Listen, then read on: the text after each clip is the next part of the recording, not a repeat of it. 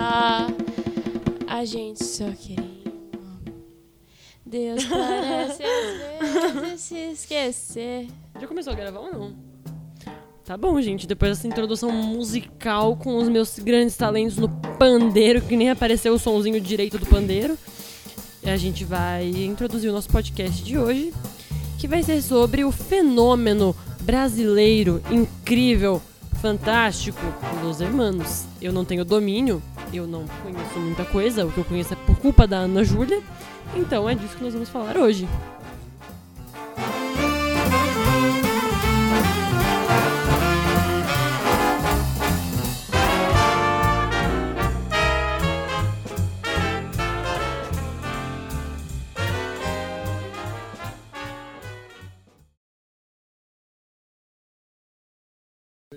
Eu sei falar sobre Los Hermanos porque eu me chamo Ana Júlia. Eu não. Isso diz muito sobre mim. de hoje eu vou ser Eu acho isso engraçado, aliás. Eu não Ah, acho, não. Por quê? Eu não acho engraçado. Ah, são sem graça. Você é sem graça. Vocês querem Ana Júlia me deu dor de barriga. Ana Júlia, você é 7,5. De me- Nossa, não média. Aliás, 7,5 Algo a é, é um- falar. algo a se falar. Eu me sinto um 7,5. Eu também. Mas antes do 7,5, a gente precisa saber sobre os Hermanos, Ana Júlia. Fala aí o que Los você Joga na mesa, joga na mesa. De onde rola. De do que se alimentam? Bem, Los Hermanos, eles são uma banda que fizeram um sucesso assim em 2000 e fizeram um sucesso principalmente estouraram com Ana Júlia.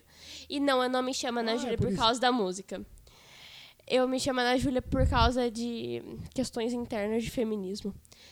E aí, É sério. é sério, tipo assim, a, meu pai queria escolher meu nome. Meu pai- minha mãe falou assim: não, nós dois vamos escolher o nome da criança. Aí foi Ana Júlia, porque meu pai queria Júlia, minha mãe queria Ana. Os Irmãos, ele estourou com Ana. Júlia, que é a música mais popzinha e mais tipo, ah, tamo fazendo nada, vamos fazer uma música, sabe, deles.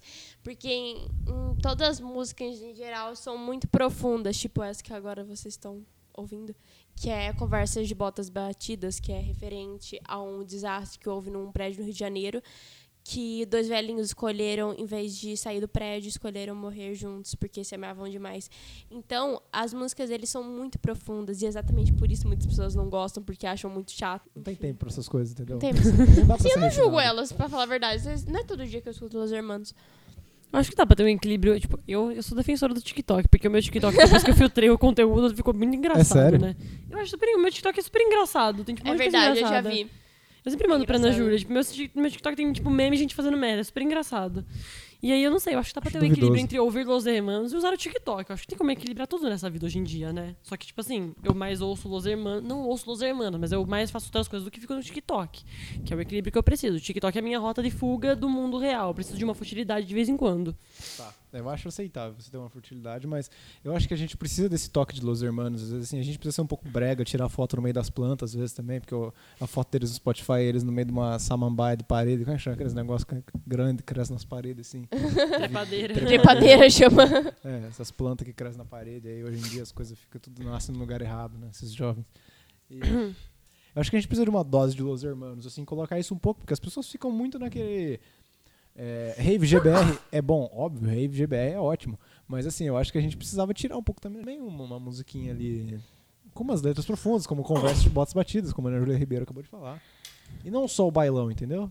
Eu acho que o TikTok é o bailão. Eu acho que o bailão é o TikTok. Aliás, eu tenho uma super curiosidade que o chorão do Charlie Brown Jr. já saiu no soco com o. MC Pose. Não. Ai, se ele. É, que ele tá morto, né? Infelizmente, louvado seja. Mas já saiu no soco com o Marcelo Camelo, que é o vocalista dos Los Hermanos, porque. Né, grandes ideologias ali, né? Skate, surf, filha da puta, maconha. Tipo assim, ó, não vou negar. O, o Marcelo Camelo, ele é um grande burguesinho, assim, de, de Copacabana, né? Vamos, vamos jogar na mesa. é- vamos é- jogar a verdade. Vamos, vamos falar sério. Mas é legal e ele tenta falar muito sobre o dia a dia dele. ele é muito sincero nas músicas. Tem outra polêmica, né? Nossa, Malu Magalhães é um podcast. Sim. Porque ela é namorada dele? Sim, ela é muitos anos. Ela é tipo, esposa dele. Ela é muitos anos mais nova do que ele. Uma vez ela, ela foi num programa e ela falou, tipo, assim, ela tocou um samba. Ela falou: Essa daqui é pra todo mundo que é pre- preconceituoso e diz que branco não pode tocar samba. Eles erram feio. Eles É. erram feio. Eu admito com todo Não coração. julgo, errar é humano, mas. Ai. Essa foi meio Por feinha, favor, assim, foi, meio foi, feinha. foi bem feio. Feinha. Foi meio brega, né? Mas Foi a brega. Malu Foi Magalhães, cringe. ela É. começou, a- assim, lembrando que eu sou um Wikipédia, tá, gente? Lembrando que eu sou a personificação da Wikipedia aqui, os All-Star. Exatamente. A Ana Júlia, ela é Brazilian Dream Girl. Foda-se. Exato, procurem no TikTok e tirem próprias conclusões. Não procurem, vocês não vão achar. Aliás, eu não quero, Ela é eu não muito tenho cult. TikTok, não, não quero ter essa fama, Obrigado, não. é nóis. Mas, basicamente, ela tinha, tipo, 15 anos, começou a se apaixonar pelo Marcelo Camelo. E quantos anos ele tinha? 36. Ah, Por aí. Tipo, ele era bem velho, tem uma diferença bem isso grande. Mas é, é muito engraçado que ela fala dele, tipo assim, eu vi aquele homem que era um armário 3 metros de costas, sabe? E eu me identifico, em particular. Porque você gosta de homens com 3 metros de costa. Homem de 3 metros de cortes, de Me costas. Por favor, me liguem. Mas, enfim, o amor deles, apesar de ser, assim, pedofilia... É, é- pior que é, é pedofilia, tipo, não tem É justificativa. literalmente pedofilia. Mas é muito bonito o jeito que ela fala dele. Porém, pedofilia. É, Fofo, porém preocupante. é, Caetano Veloso, condenado para sempre. Paula Lavigne, você tem todo o direito de encher o saco dele. Todo direito. Eu não sei quem que é Paula Lavinha. É a esposa Fontes, do Laurinha Lero. Caetano. Aliás, Paulinha Lero, você. Paulinha Paulinha. Lero. Paulinho Lero. Parece um cara que bebê, arruma velho. calha. Despachante, né? Parece de um carro. cara que arruma calha. Despachante de carro, tem cara disso. Paulinho Lero Soluções. Paulinho Lero Concertos. É mole. Eu- Gente, eu bebi, desculpa. Todo Mas- dia isso.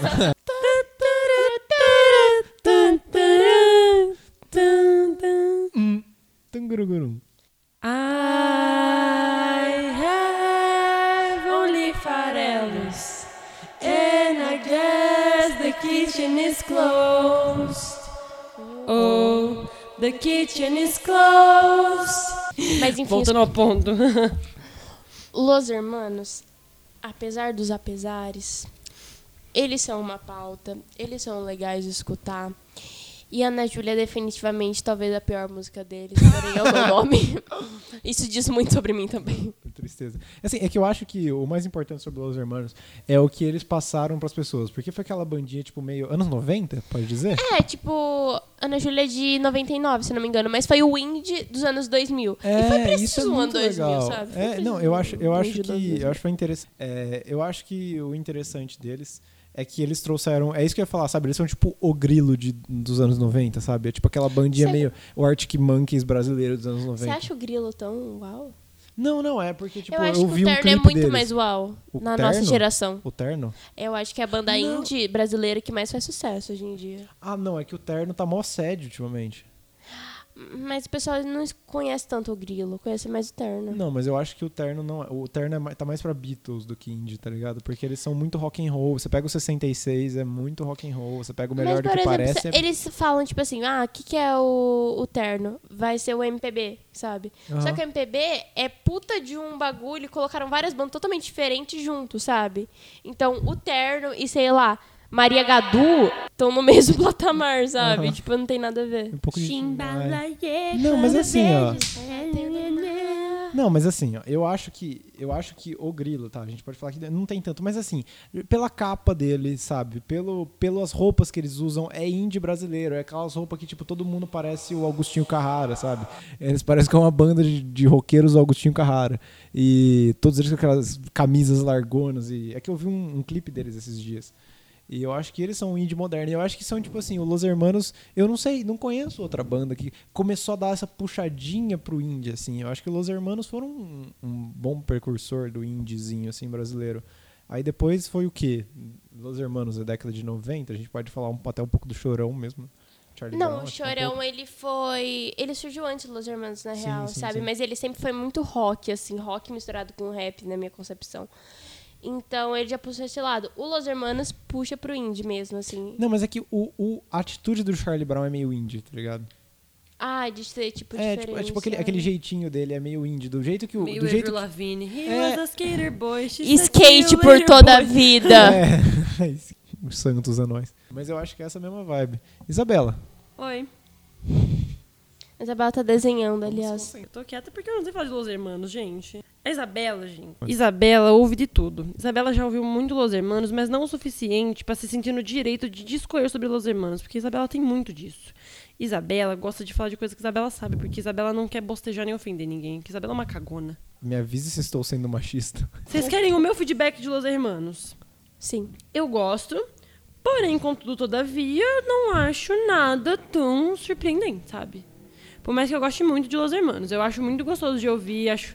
Não sei, por algum motivo me acalma ouvir Los Hermanos. Às Aham. vezes me deixa triste. Los Hermanos faz a gente sentir de tudo, mas assim... Los Hermanos é algo que, pelo menos pra mim, não, mar... não me marcou, sabe? Los Hermanos marcou uma geração e, pelo menos pra mim, é uma coisa que eu canto com a mãozinha no coração por conta de, tipo, sempre Uma mão na ter... raba, outra no coração. Exatamente, Uma brincadeira. no não. joelho. Mas, tipo assim, marcou muito a minha vida por causa do meu nome. Então, desde pequena, eu sempre escutei as pessoas cantando pra mim. Uma vez eu tava num, num almoço de família, com uma família grande, assim, com uma amiga minha. E aí, o tio dela tava na minha frente, perguntou qual é o seu nome. Eu falei Ana Júlia. E ele começou a cantar muito alto e muito emocionado, com a mãozinha no coração. Foi um momento único na minha vida. Deve ter sido muito é vergonhoso. E eu fiquei, tipo- pôr a mão no coração mesmo, É, né? então, mas tipo assim, eu não conheci o cara, sabe? Ele se empolgou muito com o meu nome, então, tipo, isso não sempre aconteceu comigo. Aliás, eu tinha uma, uma. Eu negava Los Hermanos da minha vida, até que uma hora eu falei, vamos ver, né? E aí virou o que virou. É, porque todo mundo, eu acho meio horrível, assim, todas as Ana que eu conheço, elas sofrem. E é tipo assim, sabe quando você tava. é, tem, tinha uma menina que eu estudei com ela desde o começo, assim, da escola até o final. Não sempre, mas a gente acabou caindo em algumas salas juntos. E aí eu vi aquele mesmo, tipo, professor novo, qual o seu nome? Ana Júlia, e tipo, ah, você conhece aquela música, sabe? Tipo, É, porra, sempre a perguntam, é por causa de Ana 49ª. Júlia? Aí eu já falo assim, não, sabe? Nossa, é tipo a quadragésima nona vez que vem perguntar. Ah, aham, sim, que piada." Tipo, dá vontade de pegar um porrete e jogar girando assim. Fala, por favor, pare. Por que você acha que eu faço psico... é, faço terapia hoje em dia? Terapia, porque. Lista de nomes proibidos no Brasil. Isso é outra pauta que a gente tem que falar Nossa, essa é uma grande... pauta. Aliás, Já viu, Ricardo? no álbum dos Los Hermanos que tem Ana Júlia, tem vários nomes. Tem Aline... Aline... eu não lembro mais, mas tem vários Aline, nomes. Aline. Me liga, Aline. Música dela. Janta do Marcelo Camelo Camalo Margarida. Ai, Algo a se é falar? por favor, vejam os vídeos que eles gente. cantam juntos. É bonitinho, mas é Mas perturbador. é pedofilia. Você vê e acha fofo, mas com peso na consciência. Exatamente. Esteja ciente da, da situação. Sim. tamanho do documento. O tamanho do documento. Tamanho do documento?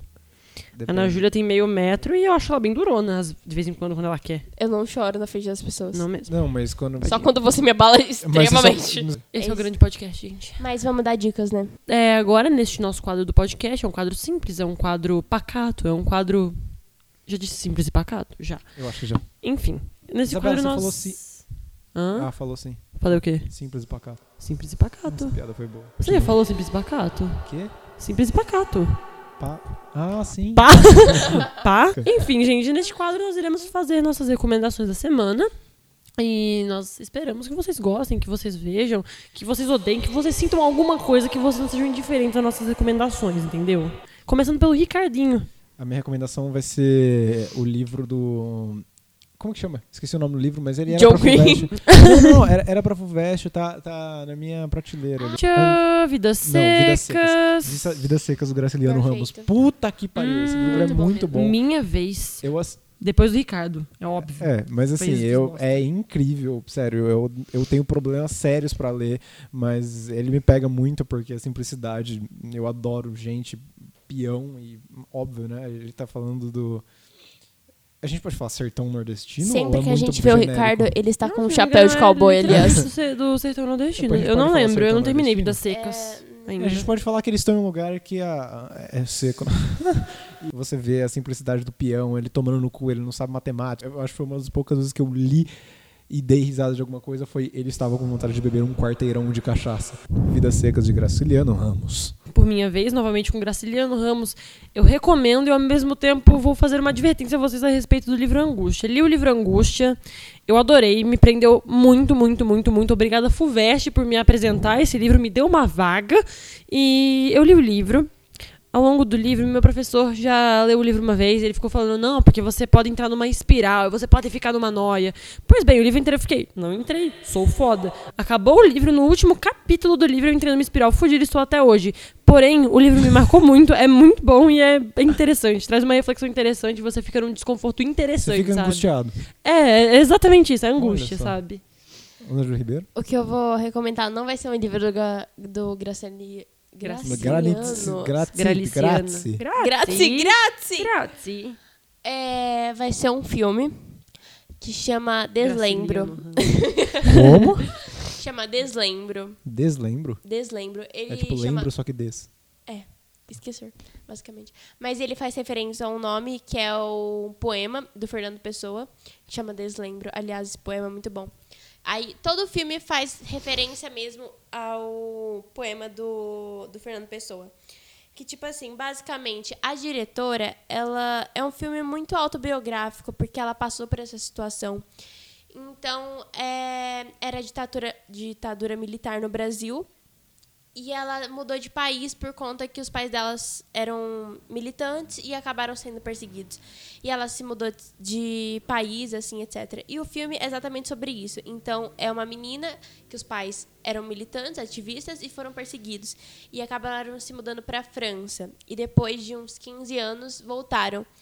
E essa menina, durante o filme inteiro, ela tem memórias meio conturbadas, meio verdade pela metade. E aí foi exatamente disso, porque ela volta pro país natal dela e ela não se identifica totalmente, exatamente como ela não se identificava totalmente com a França. Então ela fica nesse limbo, sabe? Nesse deslembro. É, desse deslembro. E também lembrança dos pai, do pai dela. Eu vou dar.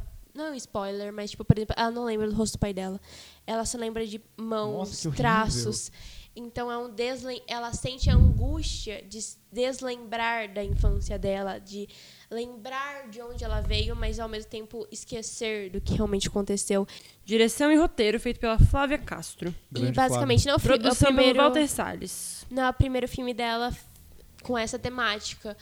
Mas é muito legal também, porque ele é sobre. É uma adolescente, basicamente. Sobre uma adolescente, ela que narra. Então, a ditadura militar vista pela uma adolescente, que é um ângulo que ninguém nunca viu antes, sabe? Então é muito bonito. É tipo a versão brasileira do Minha Vida de Menina. Eu nunca vi minha, Ah, minha não. vida de menina. não, é verdade, Diário minha de vida de Frank, menina. Diário de Anne Frank, aqui é Minha Vida de Menina. A versão brasileira do Diário de Anne Assim, Frank. bem conturbadamente é. É, tá. Vamos dizer que sim.